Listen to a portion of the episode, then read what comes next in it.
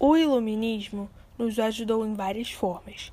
Desde a época em que o iluminismo estava sendo criado, entre os séculos 17 e 18, a expectativa de vida em todo o mundo aumentou de 30 para 71 anos, segundo as pesquisas. O iluminismo nos trouxe a valorização da razão, da ciência moderna e da tecnologia, que agora está guiando a humanidade para um mundo mais evoluído, que algumas vezes se desequilibra. Podemos dizer que a humanidade está bem melhor que antes, mas ainda não está perfeita.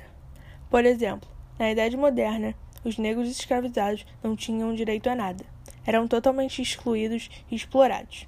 Mas hoje em dia podemos ver uma melhoria. Um exemplo de melhoria é que hoje em dia negros têm muitos mais direitos do que tinham antigamente, já que a escravidão terminou legalmente. A história não é uma linha contínua. Sempre haverá transformações que vão mudar o rumo dessa linha. Os iluministas sempre acreditaram no processo da ciência e da humanidade. Para fortalecer nosso ponto de vista, falaremos um pouco de como o iluminismo nos ajudou diante alguns pontos. O iluminismo trouxe consigo muitos avanços para a industrialização, e com a Revolução Industrial, muitas mudanças de fato aconteceram. A industrialização foi o assunto mais falado em toda a história. Ela foi a forma de que o povo achou para a posse do poder da industrialização de muitos países e motivo de muitas confusões, que normalmente aconteciam por causa das dúvidas sobre a segurança e circulação da, das mercadorias. Uma das principais formas de como os países ganhavam esse poder era porque praticavam o comércio marítimo. Mas em outros lugares, essa industrialização acontecia de formas mais simples, como por exemplo pelo artesanato. O artesanato era feito pelo sistema doméstico, mas seu tecido vinha do setor têxtil, que podia ou não ser produzido pelo sistema da maquinofatura. Com a ajuda desse setor, o sistema fabril foi criado, que fez com que a fábrica fosse capaz de multiplicar a quantidade de venda a um custo mais baixo. As máquinas contribuíram para criar uma nova mentalidade. Com o avanço da industrialização, surgiu as multidões, o que impulsionou o crescimento urbano e levou a grandes impactos ambientais, como a poluição, além de aumentar o desmatamento.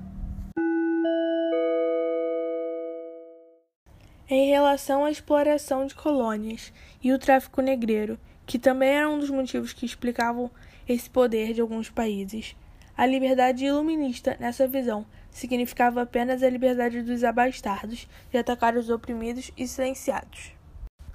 A maioria dos iluministas não aceitavam a escravidão. Porém, também não defendiam o que acreditavam.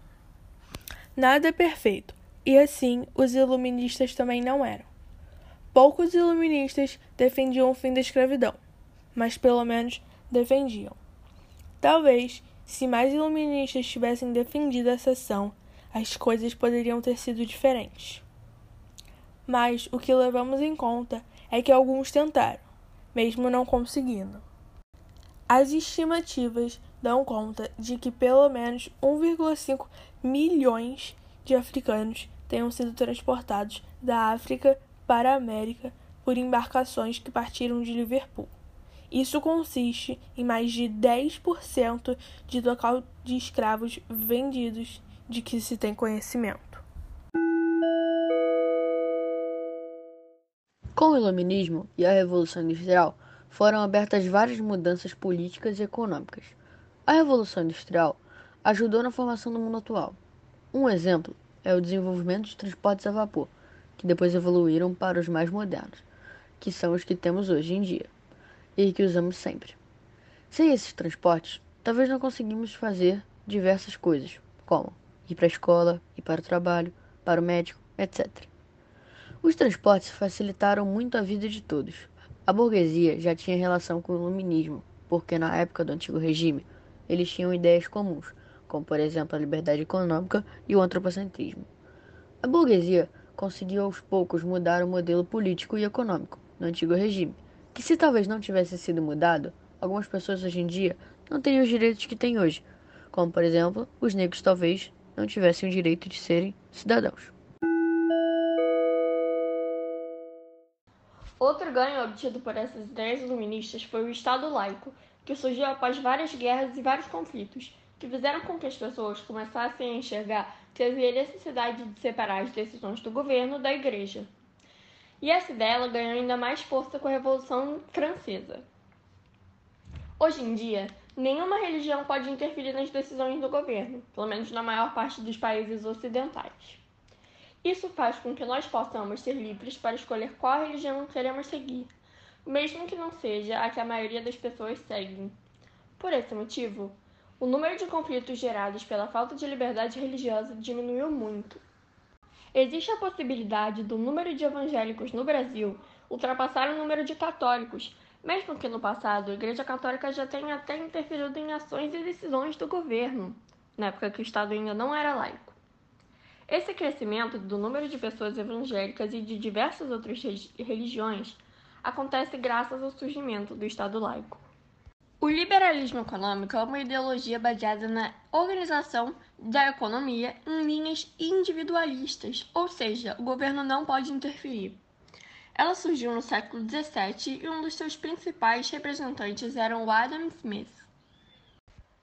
Algumas das vantagens do liberalismo econômico são a maior oferta de produtos e serviços para os consumidores.